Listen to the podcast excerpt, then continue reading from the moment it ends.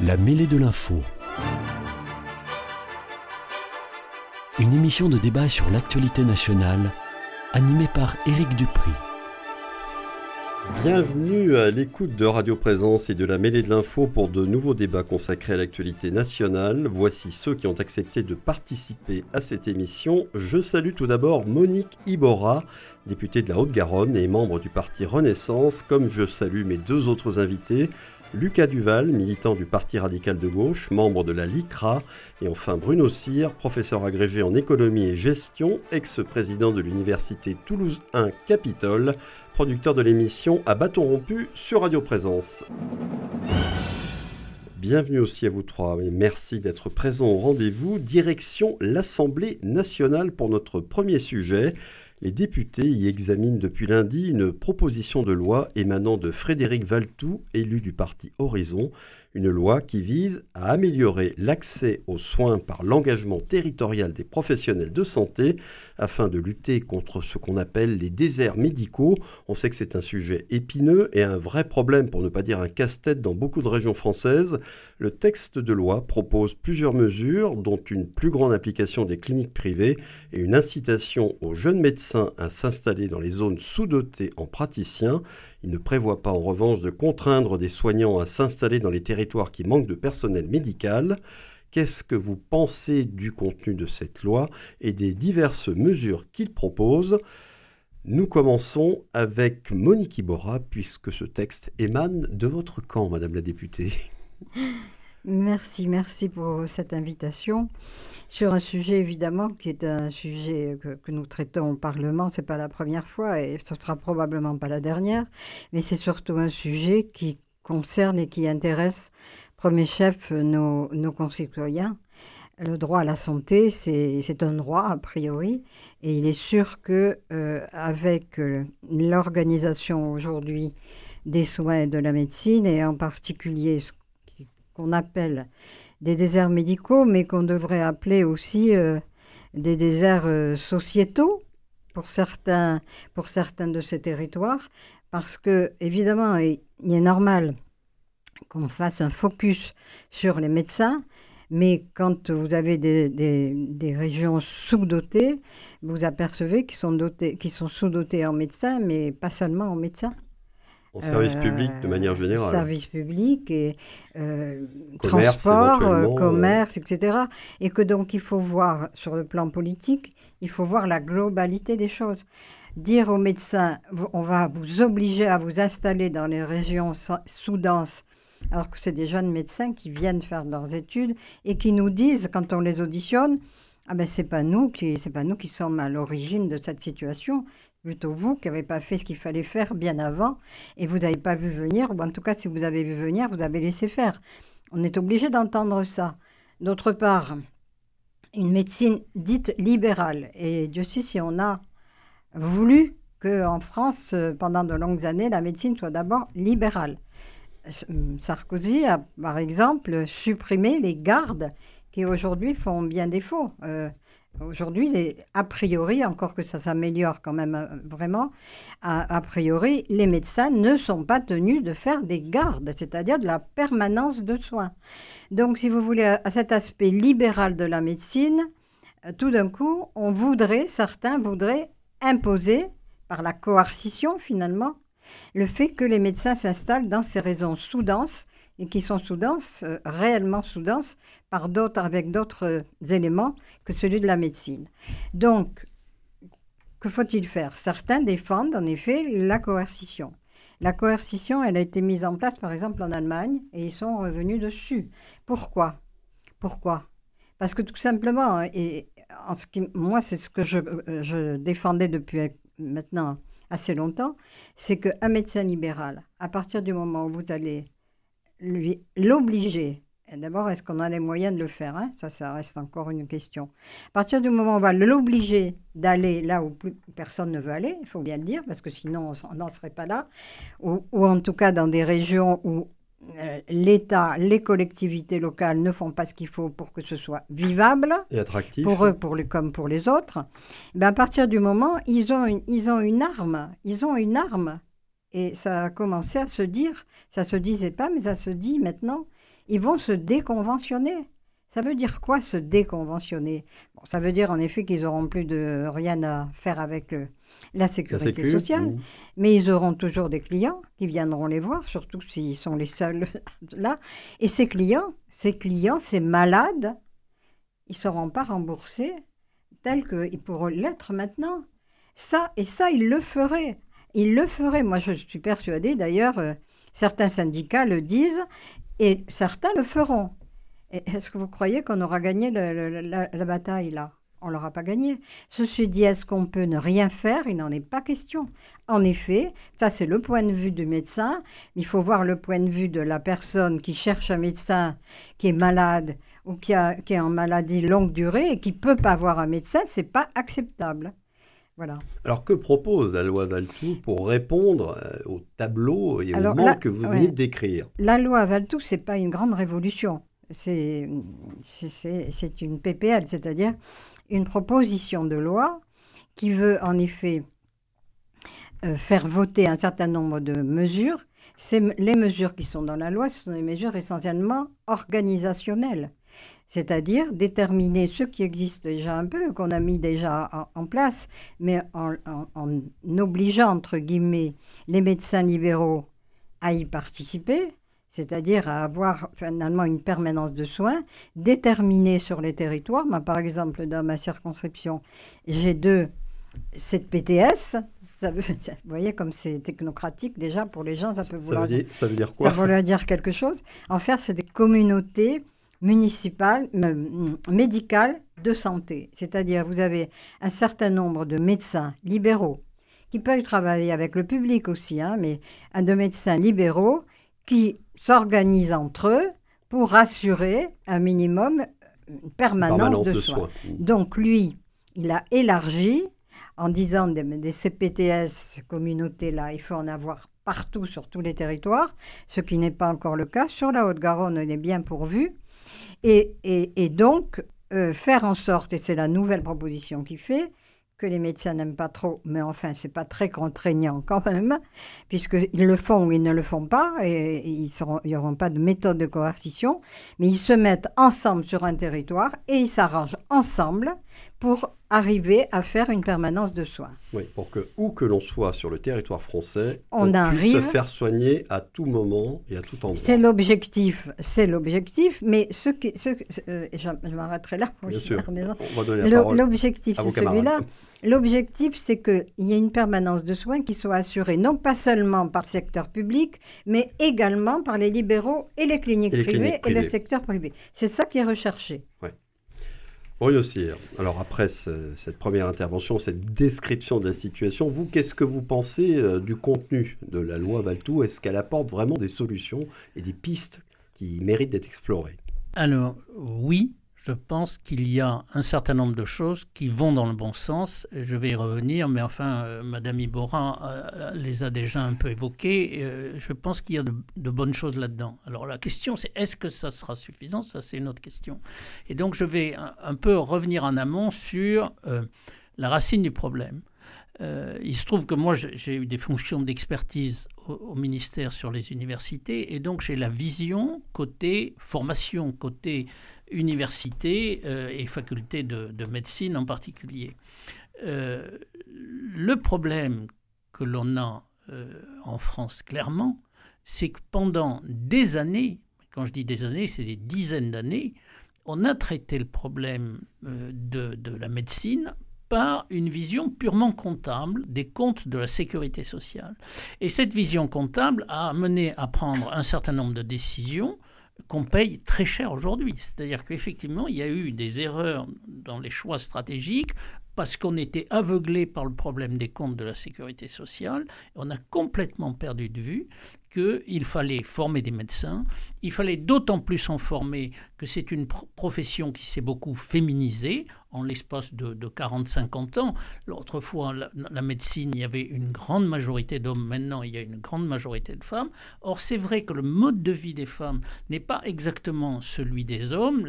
Et, les attentes aussi. Et, les attentes, quand je dis le mode de vie, vie personnelle. Exactement. Donc, donc aujourd'hui, on se retrouve avec une situation qui est complexe parce qu'elle a évolué de, différentes façons. Et, et, puis, comme le disait fort justement Mme Iboran, aujourd'hui, les campagnes, entre guillemets, hein, pour simplifier le mot, ne sont plus attractifs du tout pour des jeunes. Hein. Il n'y a, plus de services publics, euh, vous voulez sortir au cinéma où il faut faire 50 km, vous voulez avoir des loisirs, etc. Donc c'est vrai que les campagnes où il y avait une vie sociale, parce que il n'y a pas si longtemps, il y avait une forte partie de la population qui habitait dans, dans le monde rural. La France est encore Aujourd'hui, la, concentration métropolisation s'est faite dans des grandes métropoles où on a une euh, quantité de facilité de vie et, les campagnes se sont un peu désertifiées à tout point de vue, pas uniquement sur le plan des services publics, bien sûr, mais aussi sur le plan culturel, sur le plan associatif, euh, bon, et, de la vie sociale en général, etc.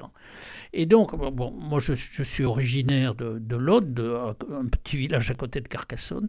Cette année, un de mes amis me disait, on a 15 médecins qui partent à la retraite, il n'y a personne quasiment pour les remplacer. On, va peut-être en avoir deux ou trois qui vont s'installer à Carcassonne. Alors je ne vous parle pas du fin fond du Minervois ou des Corbières. Donc ça, c'est quelque chose que tout le monde peut constater, peut, peut voir. Donc de ce point de vue, les, maisons de santé, hein, telles qu'elles ont euh, été définies et qui vont se développer, c'est une bonne chose parce que effectivement, on peut plus se dire on va envoyer un, jeune s'installer à la campagne pour prendre la suite d'un tel médecin qui a 70 ans et qui s'arrête euh, et qui va se retrouver euh, tout seul dans le, coin avec des urgences à régler, tout un tas de problèmes à régler. C'est plus, plus humainement possible, donc personne n'acceptera de faire ça. Donc effectivement, il faut permettre de regrouper. Et il faut, de ce point de vue, et j'espère que la loi ira assez loin là-dedans, ou d'une façon ou d'une autre, peut-être indirectement, que les collectivités territoriales s'impliquent complètement là-dedans. Les communes, les communautés d'agglo, les départements, c'est peut-être pas tellement la question des régions, mais on peut aussi les régions, c'est plus local. Je pense que là, il faut vraiment avoir une réflexion dans laquelle on se dit, l'installation d'un médecin à la campagne, c'est pas la même chose qu'en ville, et donc il faut qu'on lui donne les infrastructures euh, qui, vont faciliter son implantation, parce qu'on lui demande de faire un sacrifice par rapport à un certain nombre d'autres qui font d'autres choix. Il faut rendre les campagnes attractives, et je pense que les collectivités doivent se saisir du problème. Alors, est-ce qu'elles ont les moyens de le faire? Ça, c'est une autre question. Et comment on va les inciter à le faire? C'est une autre question.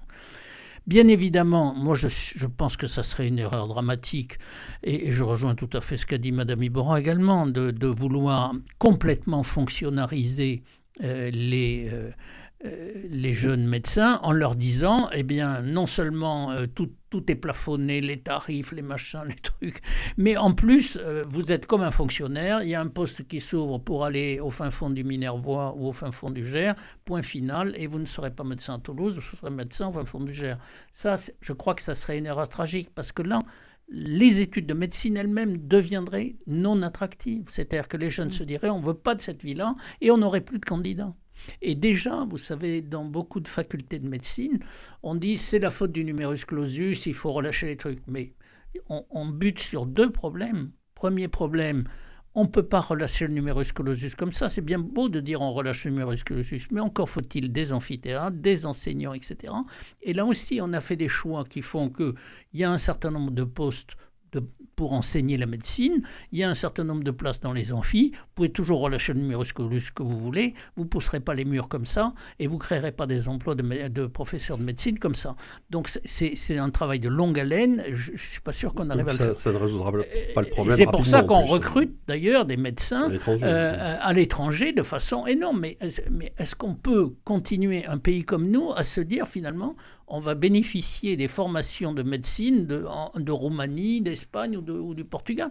Enfin, quand même, là, la, France est en train de, rentrer dans un jeu qui est, digne d'un pays sous-développé, pas digne d'un grand pays comme le nôtre, bon, de mon point de vue. Donc ça, ça va dans le bon sens. Enfin, je reviens sur une chose où je diverge avec Madame Iboran. Je pense qu'effectivement, il faut rendre attractif ce métier, y compris sur le plan financier, surtout pour ceux qui veulent accepter d'aller s'installer à la campagne. Et donc effectivement, puisque la sécurité sociale ne veut pas euh, plafonne tout et, fonctionnalise de fait les médecins avec des salaires qui sont complètement déterminés par la Sécu, eh bien qu'un certain nombre de médecins disent nous on veut bien aller à la campagne, mais on sort du déconventionnement, c'est-à-dire que les gens seront remboursés sur la base de la Sécu, mais on leur fera payer un delta supplémentaire qui correspond à nos frais, parce que je veux aller au cinéma, il me faut faire 50 km, ben c'est sûr qu'un médecin qui, est à, à 50 km d'un cinéma, c'est pas comme celui qui est dans le centre de Toulouse. Donc, donc il faut intégrer ça, et moi je pense que ça fait partie des solutions qu'il faut envisager aussi, clairement. Alors, Lucas Duval, après ces deux premières interventions euh, très complètes, je pense qu'on a un bon, tableau de la situation. Est-ce que vous avez des points d'accord et des points de désaccord avec ce qui a été dit? Et puis, qu'est-ce que vous pensez du contenu de la loi Valtou en elle-même? Bon, euh, je pense que Bruno Cyr l'a dit, il y a, y a, quelques avancées intéressantes. Mais euh, sauf que si on fait des avancées intéressantes sans mettre des mécanismes pour être sûr que ces avancées seront faites, eh bien comme comme beaucoup de mesures qui, seront, euh, qui sont proposées par Emmanuel Macron et par le gouvernement, euh, les, différents gouvernements, ben, ça sera des paroles en l'air et euh, bon, on a beau, on a beau dire il faut que, ben, si on si on ne dit pas il faut que sinon, eh bien, eh bien on peut pas, on peut pas, on peut pas réussir. Donc moi, effectivement, obliger l'installation à vie, je suis pas sûr. effectivement, on va pas dire à un médecin, il y a un poste qui s'ouvre là-bas. Bah, tu vas y aller, ça va être super. C'est celui-ci, pas un autre. Ouais. Euh, mais par contre, je pense qu'on pourrait, euh, et ça se fait déjà avec certaines, enfin, certaines collectivités territoriales, euh, des mairies notamment, ou des communautés de communes, qui paient les études d'un jeune en médecine, et qui leur dit par contre, pendant X années, tu devras exercer au sein de la commune, ou au sein de la collectivité. Ça, ça peut être, je pense, une piste intéressante. Euh, par rapport à la libéralisation euh, de la médecine, effectivement, il y a eu du bon, mais euh, comme dans tout, si c'est trop libéralisé, euh, ben, on se retrouve avec quelque chose qui, qui, au-delà de, des bonnes intentions qu'on a pu mettre, euh, on se retrouve avec un système qui, ne, fonctionne, qui, ne, qui ne fonctionne pas. C'est pour ça que moi je pense qu'il faut quand même ajouter un petit peu de, coercition euh, et qu'effectivement euh, il faut résoudre le, fait qu'un médecin qui va s'installer effectivement au fin fond du Gers, et là je sais aussi de quoi je parle parce que j'ai grandi là-bas, et un petit village d'un Gers qui s'appelle Saint-Clar, il y, y, avait avant 3-4 médecins, il y a de ça 10 ans. Aujourd'hui, il en reste un et il a 70 ans passés. Donc on imagine bien qu'il euh, risque d'arrêter de, sa carrière euh, d'ici peu, alors que lui souhaite pour le coup, pour ses patients, euh, poursuivre. Poursuivre. Et je dis bien ses patients et pas ses clients.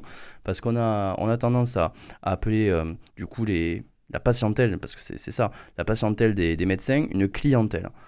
Comme si c'était un marché comme un autre. Non, non, non. Madame Iboura l'a dit, ça pour le coup je la, je la rejoins, il y a vraiment un droit à la santé. Et donc, c'est, je pense, important euh, de quand même être précis sur la sémantique, de bien parler de patient et pas de client. Et euh, je voulais juste aussi euh, préciser, on parlait d'un médecin qui s'installait en ville qui était beaucoup mieux qu'un médecin qui s'installait en campagne en ville, il y a mieux aussi socialement. Hein, mieux socialement. Oui, oui, non, pas mieux dans ses compétences effectivement, mais euh, qu'il vivait mieux, qu'il avait plus de, de, choses autour de lui, ça peut être. Mais il faut aussi se rendre compte que même en ville et même à Toulouse, dans certains mhm. quartiers, il y a des déserts médicaux. Euh, aujourd'hui, quand on voit euh, la, la, croissance démographique de Toulouse et de notre métropole en général, personnellement, quand je suis venu faire mes études ici bah, tous les médecins, euh, quand j'ai eu besoin, oui, bonjour, je voudrais euh, prendre un rendez-vous. Ah oui, mais on ne prend pas de nouveaux clients, euh, de nouveaux clients d'ailleurs, ils disent. oui, mais on ne prend pas de nouveaux patients. Oui, mes trucs. Et pour avoir un médecin traitant aujourd'hui, même en ville, et peut-être même surtout en ville, parfois, dans certains endroits, c'est très compliqué. Donc il y a aussi, je pense, un travail à faire là-dessus. Et je voudrais donner un petit exemple de collectivités territoriales qui s'impliquent et qui, je pense, c'est une bonne chose, euh, au-delà de celles qui financent effectivement les études en contrepartie qu'ils doivent euh, s'installer. Euh, il y a par exemple la région Occitanie qui, qui a créé le, GIP Santé. Et en fait, la région elle-même, sur ses fonds propres, et c'est pas du tout une compétence qui lui est normalement attribuée, donc c'est une compétence qu'elle a voulu faire, du coup, emploie des médecins mais des médecins, des kinés. Euh, donc ils sont salariés. Hein, donc ce sont, vraiment du coup des, du personnel médical salarié. Donc médecin, kiné, peu importe, enfin, en tout cas du monde de la santé. Personnel de la santé. Parce que sur, sur certains territoires, effectivement, si on ne vient pas, du coup, ben, pour un, aider les collectivités qui n'ont plus d'argent, et deux, faire des, des, des, mécanismes un peu incitatifs pour les médecins ou les kinés ou les infirmiers à s'installer, eh bien on se rend compte qu'ils n'y vont pas. Donc la puissance publique, ici la région Occitanie, va mettre la main pour euh, du coup euh, salarier des, des gens. Après, à voir euh, si c'est quelque chose qu'on peut faire un peu partout. Mais par contre, effectivement, il faudra que l'État suive. système à l'anglaise. Mais il, faut, mais il faudra surtout que l'État suive en termes, en termes de moyens. Alors, Monique Iborra, sur ce que vient de dire. Pour l'État, il ne s'agit pas de salarier les médecins. Hein, ça, je vous le dis tout de suite. Après, on peut voir des initiatives telles que celle-là. Ce n'est pas ça qui va régler le problème, c'est évident. Parce que de toute manière, globalement, il manque des médecins. Et quand ils sont salariés là, ben, ils ne seront pas libéraux ailleurs. Et que donc, euh, ça ne règle pas le problème du, sur le fond. Euh, et d'autre part, à partir du moment où ils sont salariés, euh, s'ils font des heures supplémentaires, il faudra qu'on leur paye. Parce qu'ils auront, ils ne seront pas libéraux, ils seront salariés. Ils seront de la fonction publique territoriale. Et là, je vous assure que ce n'est pas forcément enviable pour les médecins. Je suis de votre avis. Faire, faire quelque chose comme ça, d'expérimental, pourquoi pas C'est pas ça qui va régler le problème. Ça, c'est sûr et certain. Par contre, nous, ce qu'on a mis en place, on a eu quelques mal, mais enfin, on a été aidé quand même par, euh, par les, ordres de médecins, parce que là, là c'était pas gagné d'avance. La quatrième année, on a mis en place la quatrième année de médecine générale, avec là une obligation de faire la quatrième année dans une, euh, dans une zone euh, sous-dense. Alors, on ne va pas les envoyer euh, très très loin quand même, parce que la zone sous-dense, là, elle est, elle est, large. Hein. Et donc, et ils, auront, ils seront rémunérés, ils pourront faire des actes, ils seront encadrés, et ils pourront avoir jusqu'à 4500 euros s'ils font tout ce qu'on leur demande, hein, ils prennent des gardes, jusqu'à 4500 euros pendant leur quatrième année. Hmm. Donc ça, on a eu du mal parce que les jeunes qu'on a qu'on auditionnait étaient contre en disant non, non, on va rien savoir. Et puis finalement, euh, ben, l'ordre des médecins nous a aidés hmm. et la quatrième année est en place là. Alors, ça ne veut pas dire qu'ils vont y rester après, mais ça veut dire au moins qu'ils verront que quand même, quand même, il y a quelques avantages aussi à exercer une médecine qui n'est pas une médecine toutes les quarts d'heure ou, toutes les dix minutes, avoir peut-être euh, des, des, villes ou des villages, parce que je ne les vois pas dans le fin fond de l'Aveyron quand même, hein, des villes ou des villages ou des villes moyennes qui font que sans avoir tout ce qu'ils peuvent trouver éventuellement dans, dans les métropoles, ben, ils peuvent le trouver aussi dans les villes moyennes. Voilà, donc ça c'est quelque chose qu'on fait. Dernière chose qu'on va mettre là maintenant et qui est dans le cadre de la revitalisation des zones euh, rurales. Parce que c'est ça qui compte. Il faut leur donner envie de venir là-dessus et pas les obliger d'aller dans les déserts. C'est une, il faut inverser.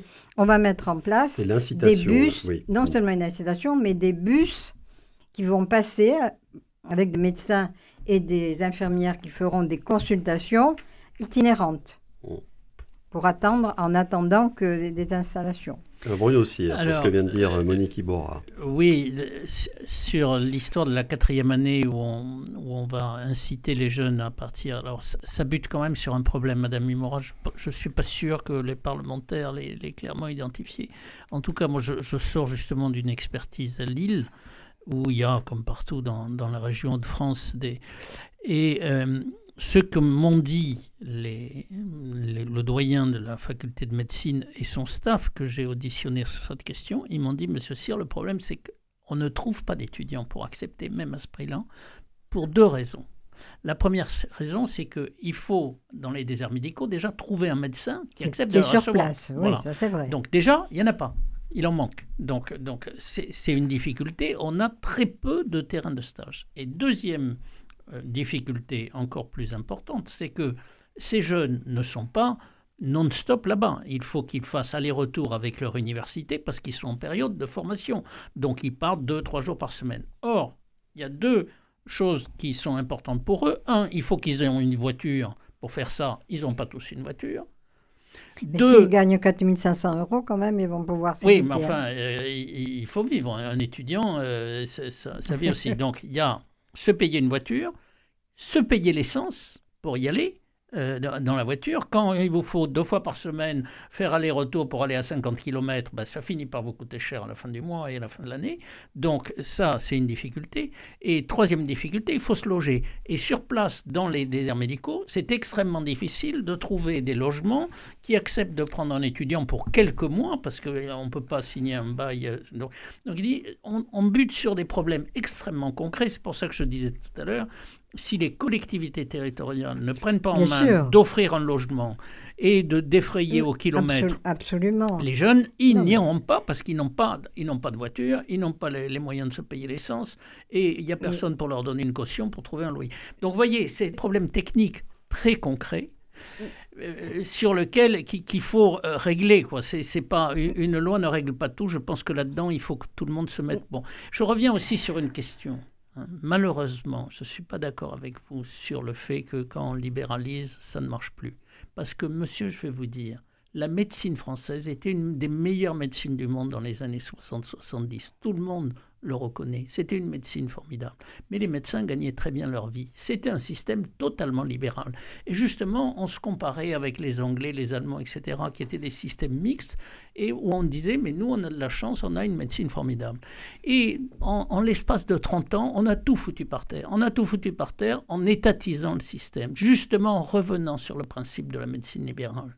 Et maintenant, on a fonctionnalisé quasiment tout le système et ça marche plus. Donc moi dire quand c'est libéral ça marche pas, là on a la démonstration pas exactement contraire. on avait trop une, libéral. une médecine formidable, on l'a cassée dans ce pays.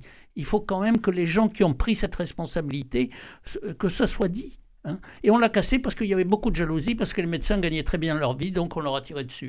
Et eh bien voilà, le résultat maintenant c'est ça. 40 ans après, on en est là. Euh, Lucas Duval, sur le rôle des collectivités tout de même, ce qu'évoquait ce Bruno Cyr, pour aider les médecins à s'installer, leur trouver un logement, défrayer leurs frais de déplacement, est-ce que vous pensez qu'effectivement là, elles ont un rôle à jouer et qu'il faut qu'elles le jouent? Oui, moi je pense que de toute façon, euh, aujourd'hui, euh, dans, pas, que sur la médecine, hein, sur tous les sujets, je pense que les collectivités territoriales ont leur, ont leur rôle à jouer. Et d'ailleurs, l'État leur demande de plus en plus, parce que transfert de compétences, décentralisation, moi pour le coup je suis à fond euh, pour ça. Euh, mais, euh, mais, mais, ce qu'il faut, c'est effectivement que l'État, qui en demande de plus en plus aux collectivités, accepte aussi de financer à, hauteur de, ce qu'on leur demande. C'est-à-dire que quand on, quand, on voit les, budgets des collectivités qui stagne ou qui parfois recule selon les collectivités, parce que c'est vrai qu'il y a des, certaines collectivités qui, gagnent un peu plus en, dotation euh, globale de, fonctionnement, euh, d'autres qui du coup en perdent. On peut pas, peut pas aujourd'hui, euh, en plus avec l'inflation et certains coûts qui, qui, explosent avec l'énergie, notamment sur une collectivité comme l'Occitanie, c'est plusieurs dizaines, si ce n'est plusieurs centaines de millions d'euros en plus cette année comparé, euh, comparé à l'année dernière, euh, rien que pour euh, l'énergie, les fluides, bref, les, matières premières, on va dire. Et si l'État ne, ne, vient pas là-dessus en aide aux collectivités, eh effectivement, les collectivités qui voudraient innover ou qui voudraient ben, justement aider, dans ce cas-là, les, médecins à, à pouvoir s'installer, on va dire, plus, plus facilement dans leur territoire, ben, elles ne pourront plus le faire. Et là, on sera encore plus dans, dans, euh, dans, dans un système qui, qui, ne fonctionne pas. non, juste ce que je voulais dire, les collectivités, sur les maisons euh, médicales, les collectivités donnent beaucoup, beaucoup d'argent. Pas oui, non, pardon, l'État, excuse-moi. L'État donne beaucoup, beaucoup d'argent. Et par le biais des ARS, je peux vous dire que un maire qui dit, et qui a simplement le projet, hein, un projet, il n'y a rien encore de fait, je veux une maison médicale dans ma commune, eh bien, le simple fait qu'il dit je veux, il reçoit déjà 50 000 euros de l'ARS. Hmm. Pour essayer de voir comment il va faire. Donc, franchement, franchement, hmm. franchement, là-dessus, l'État donne beaucoup, beaucoup, beaucoup d'argent. Et à côté de ça, encore une fois, ce qui est important, au-delà de donner de l'argent, c'est d'organiser les choses pour que les territoires qui paraissent des territoires où il y aurait des réserves d'Indiens, simplement, ça devienne des territoires attractifs. Ah oui, c'est ça, C'est ça le. Oui, je suis tout à fait de, de, votre avis. D'abord, on ne peut pas dire que l'État fait rien, mais ensuite, il ne faut pas tout attendre de l'État. Moi, je pense que dans une collectivité territoriale, par exemple une communauté de communes ou même une commune euh, rurale, le maire ou le candidat à la mairie devrait pouvoir dire, écoutez, euh, mes concitoyens, si c'est important pour nous d'avoir un médecin, eh bien, on va euh, prendre une partie d'impôt de plus pour se payer ce service et avoir un médecin pourquoi toujours dire ah l'État me donne pas? Parce que ça c'est trop facile de toujours dire l'État l'État l'État comment on fait avec les collectivités qui peuvent pas lever aide-toi. moi moi vous savez j'ai été élevé dans un monde rural avec beaucoup de bon sens paysan. Et j'ai toujours entendu cette phrase aide-toi et le ciel t'aidera. Je crois que si les collectivités territoriales hein, les communes et les communautés de communes ont un débat avec leurs concitoyens au moment des élections, c'est fait pour ça, pour dire quelle est la priorité pour nous, qu'est-ce qu'on veut, euh, ça euh, ou, un médecin. Et il y a des choix à faire. Ben, on va mettre nos impôts, quitte à payer un peu plus d'impôts. Je suis sûr que les gens seraient prêts, dans certaines communes, à payer un peu plus d'impôts pour avoir un service médical qui marche.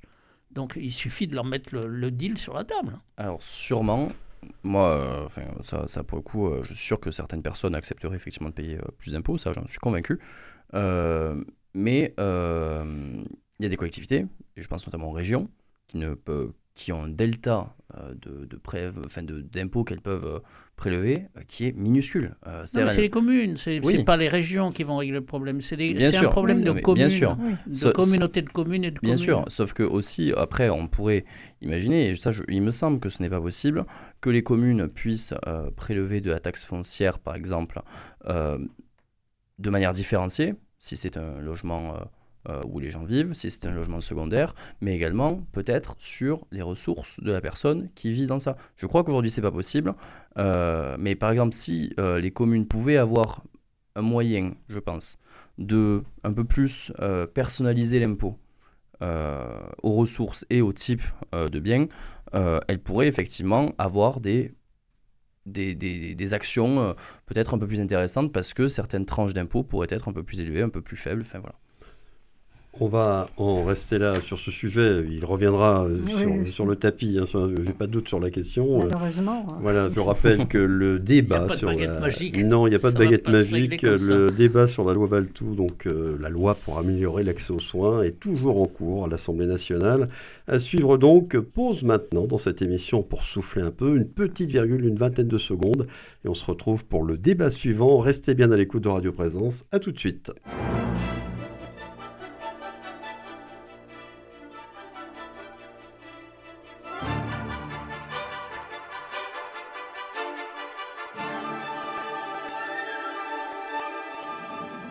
La mêlée de l'info, Éric Dupri.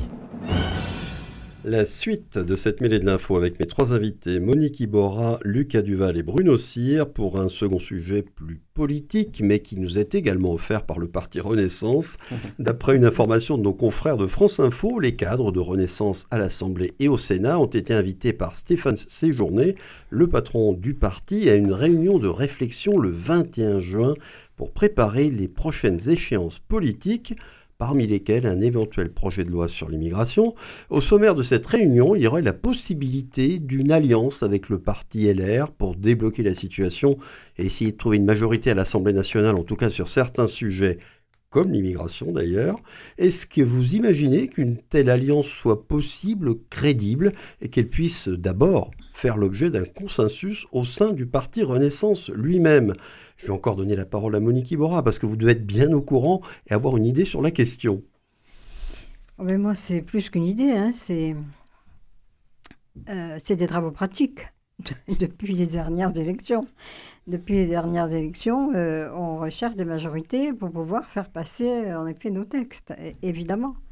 Et que euh, on, est là entre l'extrême droite et quelquefois quelque, quelque, un groupe que, que je qualifie d'extrême gauche euh, par certains aspects, et que donc euh, être au centre avec des LR euh, des, qui, eux, savent plus très bien où ils habitent, hein, il, faut bien, il faut bien le dire, mais dans le contexte général, plus personne ne sait très bien où on habite, de toute façon. À part les extrêmes. Mais c'est le, mais c'est le, les citoyens qui l'ont voulu comme ça, et donc on doit pouvoir gouverner, on doit gouverner. Ou alors, bon, ben oui, on, passe à autre chose. Et donc, pour pouvoir euh, gouverner, il faut faire, à un moment donné, des alliances avec les uns, avec les autres, pour faire passer des textes. On en a fait déjà passer quand même euh, un grand nombre. Un grand nombre. Nous-mêmes, euh, on ne le croyait, on le croyait pas et pourtant on y est arrivé. Ça veut dire que quand on s'y met, on peut y arriver. Mais parfois à quel prix, vous me direz hein Ah ben oui, mais oui, à quel prix bon, c'est, Vous, vous avez vécu ça de l'intérieur de, de, toute façon, je ne vais pas décrire ce qui se passe parce que ça peut se voir, mais euh, vous ne voyez que, que, peu de choses de ce qui se passe réellement. Donc, on peut y arriver. Le problème, c'est que euh, sur un certain nombre de textes, par exemple sur l'immigration, euh, ça va arriver. on aura en effet des postures parce que c'est un thème certes qui est politique, certes qui intéresse euh, nos concitoyens et que donc on doit traiter. Si on ne le traite pas nous, de toute façon, ce sera traité par d'autres hein, et d'une manière euh, qu'on ne voudra pas forcément qu'elle soit traitée. Donc euh, là, on aura, si vous voulez, à nouveau des postures sur, d'ailleurs on commence à en avoir par le groupe LR, euh, qui met des conditions. Mais ils ont le droit de mettre des conditions aussi. Ils ont un groupe politique, même s'il n'est pas très fourni, même s'il nous a montré qu'ils n'étaient pas toujours d'accord entre eux. Euh, bon, euh, évidemment, on doit trouver des majorités. Est-ce qu'on va trouver une majorité avec la gauche de la gauche? Vous avez l'air sceptique. Euh, oui, je suis très sceptique. Mais très je pense que beaucoup de personnes le sont. Et, donc, euh, voilà, on est dans cette situation. Alors, à partir de là, en effet, euh, le parti Renaissance, le parti majorité présidentielle, parce qu'il n'y a pas que Renaissance dans la majorité présidentielle, Horizon, dont peut se demander, en effet, est-ce qu'on peut passer un accord de gouvernement avec LR Parce qu'il est exclu qu'on le passe avec d'autres. Pour la bonne raison, non pas parce qu'on ne veut pas, mais parce que euh, une partie de LR, euh, une partie de la NUPS, qui est par exemple le Parti socialiste, avec lequel éventuellement on pourrait trouver des terrains d'entente, est complètement arrimée euh, à LFI, et nous, à LFI, c'est pas possible. Donc, on est bien obligé de se poser la question est-ce que finalement, est-ce qu'on pourrait avoir un accord de gouvernement avec LR Non seulement on n'est pas majoritairement de cet avis dans notre groupe, mais euh, les LR ne, sont, ne valent pas du tout. Donc, euh, si vous voulez, on peut toujours se poser la question, mais euh, on n'aura pas, pas la réponse. Non, moi je pense, pour le, pour le vivre régulièrement, je pense avoir un, un accord de gouvernement avec LR, c'est pas possible dans l'état actuel des choses. Avoir des ministres LR, euh, donc qui serait, euh, disons, Macron compatible, on peut en trouver, mais en aucune manière ça garantirait que tout le parti vous suivra que, que, tous les, que tous les députés LR euh, suivraient, évidemment. Donc, donc ça ne nous amènerait pas à grand-chose, honnêtement. Que nous reste-t-il? Ben, Il nous reste à faire ce qu'on continue de faire, c'est-à-dire sur des, sur des, texte.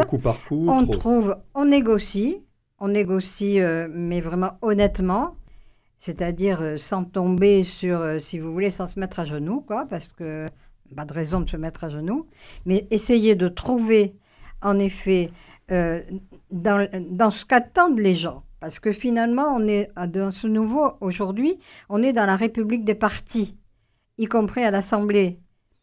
Dans la République des partis, euh, si vous voulez, il y a le, il y a l'existence du parti qui compte, un peu moins le, le, positionnement des citoyens. Et que donc, il faut, nous, avoir toujours cette tendance qu'attendent les gens, faire ce qu'ils attendent en le modifiant, et puis aller au vote. Puis on voit donc vous avez l'air aussi euh, sceptique sur euh, les objectifs de Stéphane Séjourné. Vous pensez que ça va être, euh, tout ça, ça va être un coup d'épée dans l'eau, si je comprends bien hein Oui, enfin, je pense, oui. bon, bah, c'est bien, au moins c'est clair. Lucas Duval, vous, bon, qui n'êtes pas du tout sympathisant de Renaissance, ni des LR d'ailleurs, comment vous, vous, voyez ça, comme ça, de, d'où vous êtes? Non plus. pas de la lutte non plus, c'est pour ça que c'est intéressant. Non, mais moi, alors quand j'ai vu l'article de, France Info sortir euh, qui, qui, parlait justement d'un potentiel accord entre, entre Renaissance, euh, enfin entre la majorité présidentielle et, euh, et, les Républicains, je me suis dit spontanément, ils pourront plus nous expliquer qu'ils sont et de droite et de gauche. Là, ils pourront à la limite nous dire on est et de droite et de droite. C'est là, oui. Ça permettrait de clarifier la situation. ça permettrait de clarifier la situation. Mais surtout, moi, ce que je, ce que je me dis, c'est, et je suis convaincu de ça, il reste des gens profondément de gauche dans cette majorité présidentielle, mais qui sont là parce qu'effectivement, ils ne veulent ni de l'outrance de la France insoumise qui, euh, qui lead euh, complètement la, la, NUPES, ni, euh, ben, ni de, de l'extrême droite, et ça, je pense, c'est notre combat commun à tous. Et qui, du coup, se sont arrimés au bateau qui, qui semblait le plus proche de leurs idées, peut-être, je sais pas. En tout cas, celui le moins éloigné, à savoir, du coup, la Renaissance et la majorité présidentielle. Mais si jamais un tel accord devait arriver entre du coup la majorité présidentielle et LR, euh, je pense qu'effectivement, il y aurait peut-être des, fuites euh, du côté de l'aile gauche de, la majorité. Et je pense d'ailleurs que, Madame, que Ibora, vous venez du Parti Socialiste, donc j'imagine que vous devez quand même avoir encore un petit cœur à gauche. Euh, ah non, mais moi j'ai un, grand cœur à gauche. c'est la gauche qui a plus de cœur. Ah oui, ça, ça pour le coup, c'est un autre débat et, euh, et, je pense que je vous rejoins là-dessus. Mais ce que je veux dire, c'est que des personnes comme vous qui, qui, qui se sentent profondément euh, de, de, gauche et certains disent qu'ils n'existent pas dans, dans, votre majorité, mais moi je pense que c'est faux.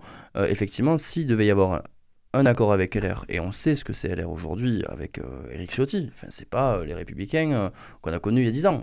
c'est des républicains qui copient presque mot pour mot le texte d'immigration de Marine Le Pen. c'est des républicains qui veulent déroger au traité européen. C'est des républicains qui sont peut-être même plus dans l'outrance que, Marine Le Pen elle-même. donc ça dépend sur quoi, je suis d'accord. Mais non, non mais ce que, je veux dire là, c'est que voilà, ça, si jamais il devait y avoir un tel accord, euh, je ne comprendrais pas que des personnes qui se, qui, se sentent vraiment de gauche puissent rester dans un, dans un tel appareil. Et euh, je pense qu'on pourra l'évoquer après. Euh, ça, ça risquerait d'y avoir des fuites. Et euh, pour le coup, moi, ça pourrait servir, entre guillemets, mon, ma, ma, paroisse à moi.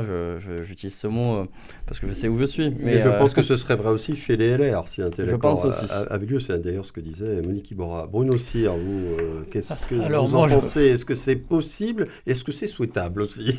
Non, mais c'est absolument impossible. Je crois qu'il faut, faut, être lucide c'est le projet de personne, c'est peut-être de quelques-uns, parce que évidemment, l'idéal, c'est d'avoir la majorité absolue. Hein, comme l'idéal, c'est d'avoir un monopole, c'est-à-dire être sûr que tout le monde passe par vous.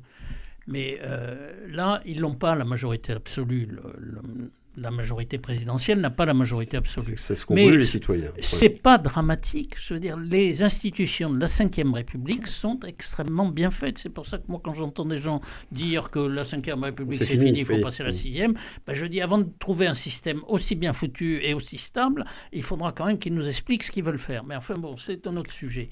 Là, ça marche très bien. Et Mme Iboral disait, au fond, ils n'ont pas la majorité absolue, ils ont une majorité relative. Et donc, sur certains textes de loi, ils ont besoin des gens de bonne volonté qui comprennent l'intérêt du pays et qui soient d'accord avec l'intérêt du pays. Et ils vont les trouver comme ils l'ont trouvé. Ils en sont même surpris, mais moi, je ne suis pas étonné.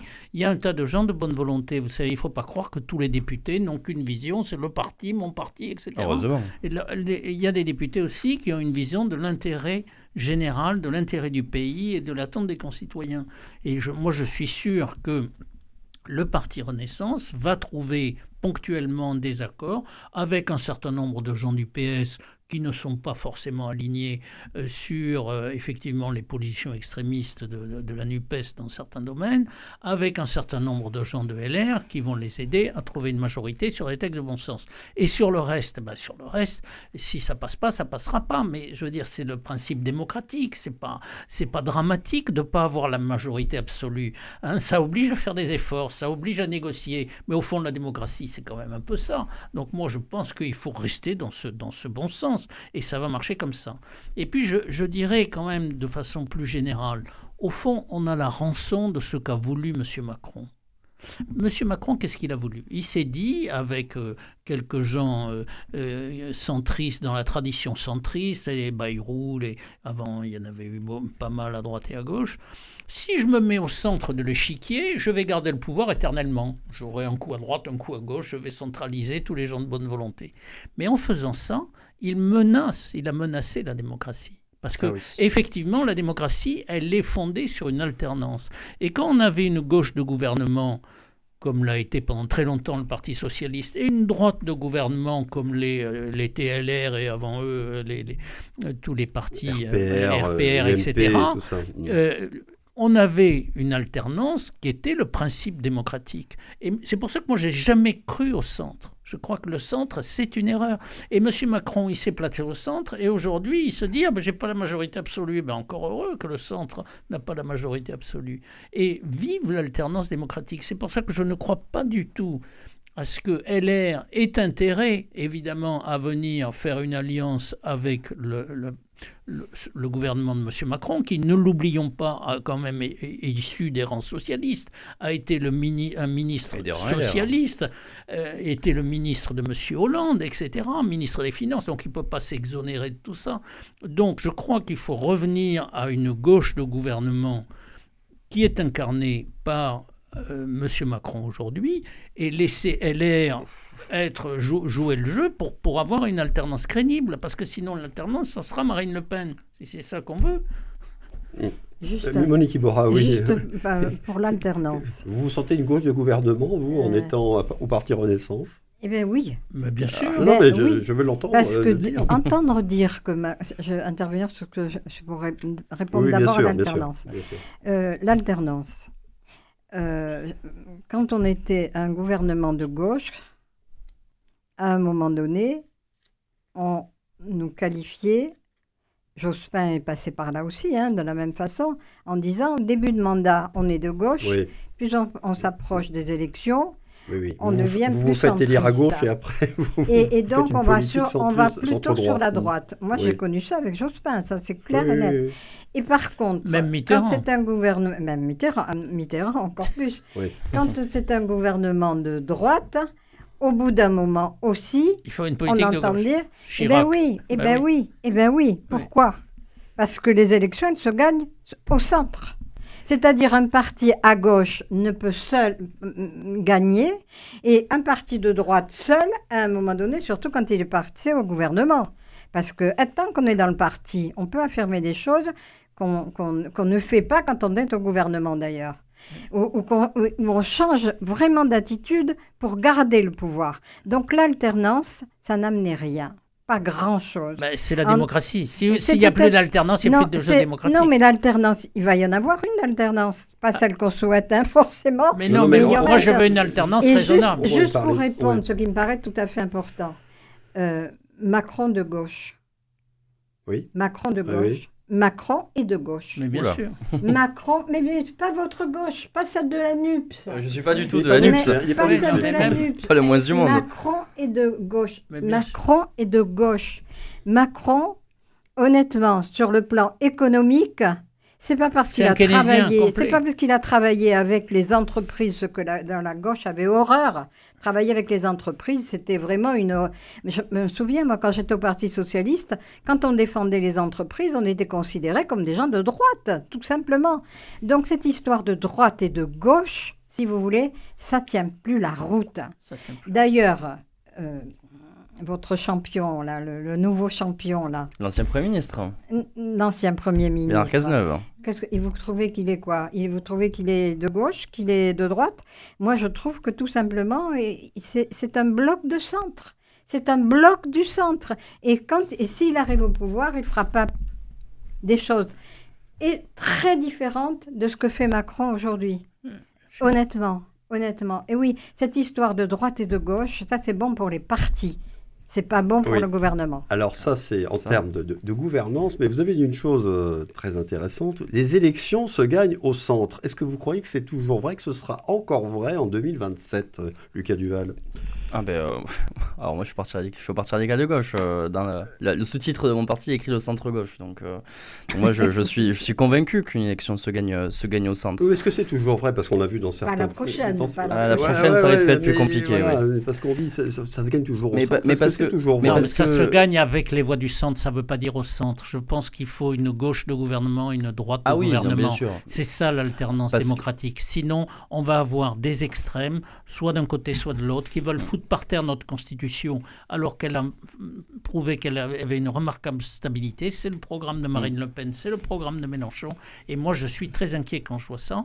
Donc je me dis vivement qu'on ait une droite raisonnable, une gauche raisonnable, qui ensuite viendront chercher des voix au centre pour faire une majorité. Bayrou, oui, mais la, raison aujourd'hui, c'est pas... Excusez-moi.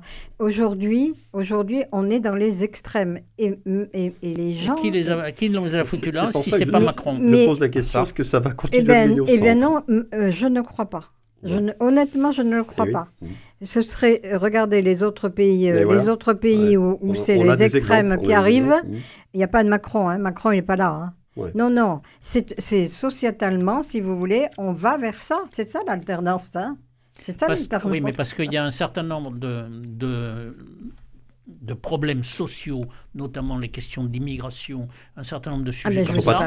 On a dit, et d'ailleurs ça vient d'être dit en face de moi, on a dit ah mais ça c'est un sujet d'extrême droite, donc on, ne le traite pas. pas du tout on, dit ne, ça. on ne le traite pas et du coup, ben si parce que quand LR en parle, on dit ça y est, ils font la politique de Marine Le Pen. Vous ah, avez mais moi, dit ça tout à l'heure. On a parlé il y a deux semaines. Avec, je trouve que c'est dramatique. Il y a des vrais problèmes qui questionnent les gens, qui sont de vrais problèmes, et chaque fois diaboliser la personne qui veut traiter le problème, c'est une erreur. Il faut se mettre avec des gens raisonnables autour de la table pour ah, traiter les problèmes. Pour ça, on est tout à fait Et donc, si LR le fait, eh ben, tant mieux, ça sera fait. Et c'est plutôt ce qu'on attend de la droite, sans tomber dans l'extrémisme. Mais, il faut quand même traiter les problèmes. Justement, sur ça, on est tout à fait d'accord. Sinon, les gens en ont marre, effectivement, ils votent aux extrêmes. Ah oui, ça. Euh, mais je vais revenir sur, sur, le fait que vous disiez qu'effectivement, la, la, la, cinquième, la cinquième euh, République, je vais y arriver, la, constitution, de la cinquième République euh, fonctionne très bien. Oui, elle fonctionne très bien dans le cas où on est dans, un système bipartisan de deux blocs, c'est-à-dire gauche-droite. Sauf que effectivement, moi je pense qu'aujourd'hui, on se rend compte des limites vraiment de, de cette, de cette constitution qui effectivement avait été créée dans un moment où il fallait répondre à l'urgence, où il fallait pouvoir faire en sorte que euh, le gouvernement puisse gouverner, quoi qu'il arrive. oui, oui, parce que la quatrième était ingouvernable. Ah, oui. Elle parle de la République des partis. oui, bon, on est revenu mais, un mais, peu mais, mais donc, avant, avant de casser un truc qui marche, dites-moi ce que vous voulez mettre à la place. Non, mais ça, ce sera sûrement un autre sujet. Mais vous disiez par exemple sur. Moi, je veux bien euh, renverser la table, mais qu'on m'explique d'abord ce qu'on va mettre à la place. Vous disiez, vous disiez sur. Euh, non, nous, on n'est pas trop pour renverser la table. Hein. On n'est pas trop trop pour ça. Non, non, mais sur sur du coup Macron de gauche. Oui. Bah oui. Ah, je vous ai vu ouvrir des... Il, sort, il sort des rangs de la gauche, il a été ministre d'un gouvernement de gauche, etc. Oui, enfin, et pas n'importe quel ministre, etc. Sortir des rangs de la gauche ne veut pas dire être de gauche. Non, mais enfin... il y a, eu plein de contre-exemples. Qu'est-ce mais... qu'il a fait qui n'était pas de gauche Mais le, le, quoi qu'il en coûte, par exemple, vous trouvez que c'était ah, de droite mais alors, non, non, non, Vous rentrez dans le jeu de la NUPES qui diabolise toujours les autres en disant Monsieur Cyr, oh, Monsieur Cyr, Monsieur Cyr, euh, moi, voilà, moi je suis un pragmatique, je sais reconnaître qu'effectivement il y a eu des choses bien qui ont été faites par Emmanuel Macron je sais aussi reconnaître qu'il y a des choses qui pour moi ne sont pas bien. Euh, Par exemple Tomber dans, encore une fois, l'ultralibéralisme. Moi, je suis, un, moi, je suis un libéral. moi, je suis mais de quoi Alors, je suis un libéral. D'abord, on peut parler de libéralisme sans toujours mettre le mot ultra. Là, ah, vous tombez, ça, c'est Mélenchon. Justement, justement moi, je, moi, je suis un libéral. Je suis euh, ah de, de cette gauche qui croit en entreprise, Sinon, euh, voilà, euh, c'est pour, ça que je suis au Parti radical de gauche. Et à la liberté, n'oublions pas que le libéralisme, c'est la liberté Bien sûr, mais sauf que je suis aussi de cette gauche qui croit, avant tout, que euh, avant la liberté, il y a le, le bien commun, le bien de, le, bien de le protéger. Libérer et protéger, c'est. Quelle mesure ultralibérale chez Macron? Moi, je ne vois pas du tout de mesure ultralibérale. L'État intervient partout, s'occupe de tout. vous appelez ça l'ultralibéralisme? Non, mais euh, donnez, des exemples. Moi, je peux vous donner 50 000 exemples d'État qui, qui intervient partout. Hein. Ah, mais en permanence. Mais oui, mais sauf que ça, pour moi, je, suis d'accord qu'il faut que l'État intervienne. Peut-être pas partout. S'il y a un pays qui est vraiment pas libéral en Europe, c'est nous. Hein.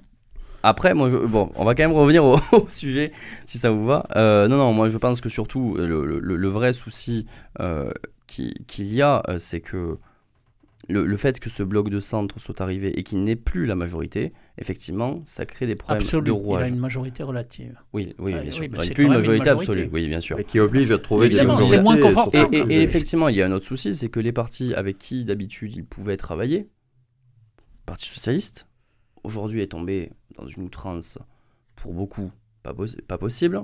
Il reste heureusement des, des gens, des gens euh, intéressants au Parti socialiste.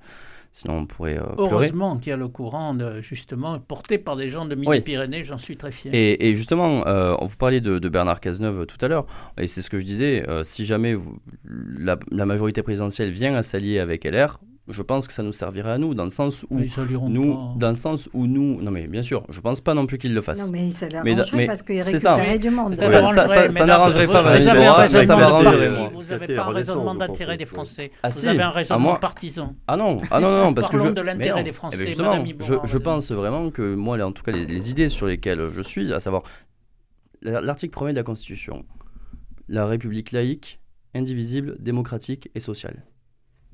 Point. Voilà. Et, et, moi, c'est ça, c'est ça mon leitmotiv. Oui. Et, oui, non, et... ça, on est d'accord avec ça. Oui, bon, après on y met ce qu'on veut derrière. Oui. bon, en tout cas, je vois Liberté, que égalité, euh... fraternité. Non, non, non, vous allez-y, vous avez encore quelques secondes si vous voulez non, préciser quelque chose. Bon, effectivement, nous sommes euh, arrivés euh, au terme de cette émission. Vous n'aurez pas droit à vos coups de cœur et coups de gueule du jour, mais bon, ça sera pour une autre fois.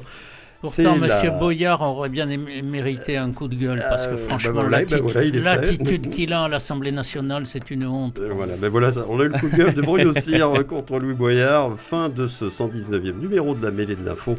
Merci beaucoup à vous trois d'y avoir participé. Je remercie aussi Coraline Camebrac qui a réalisé cette émission. Le podcast est disponible et téléchargeable dès maintenant, comme d'habitude, sur le site de Radio Présence. Et je remercie encore une fois nos auditeurs de rester fidèles à notre écoute chaque semaine. À jeudi prochain. Très bon week-end à tous.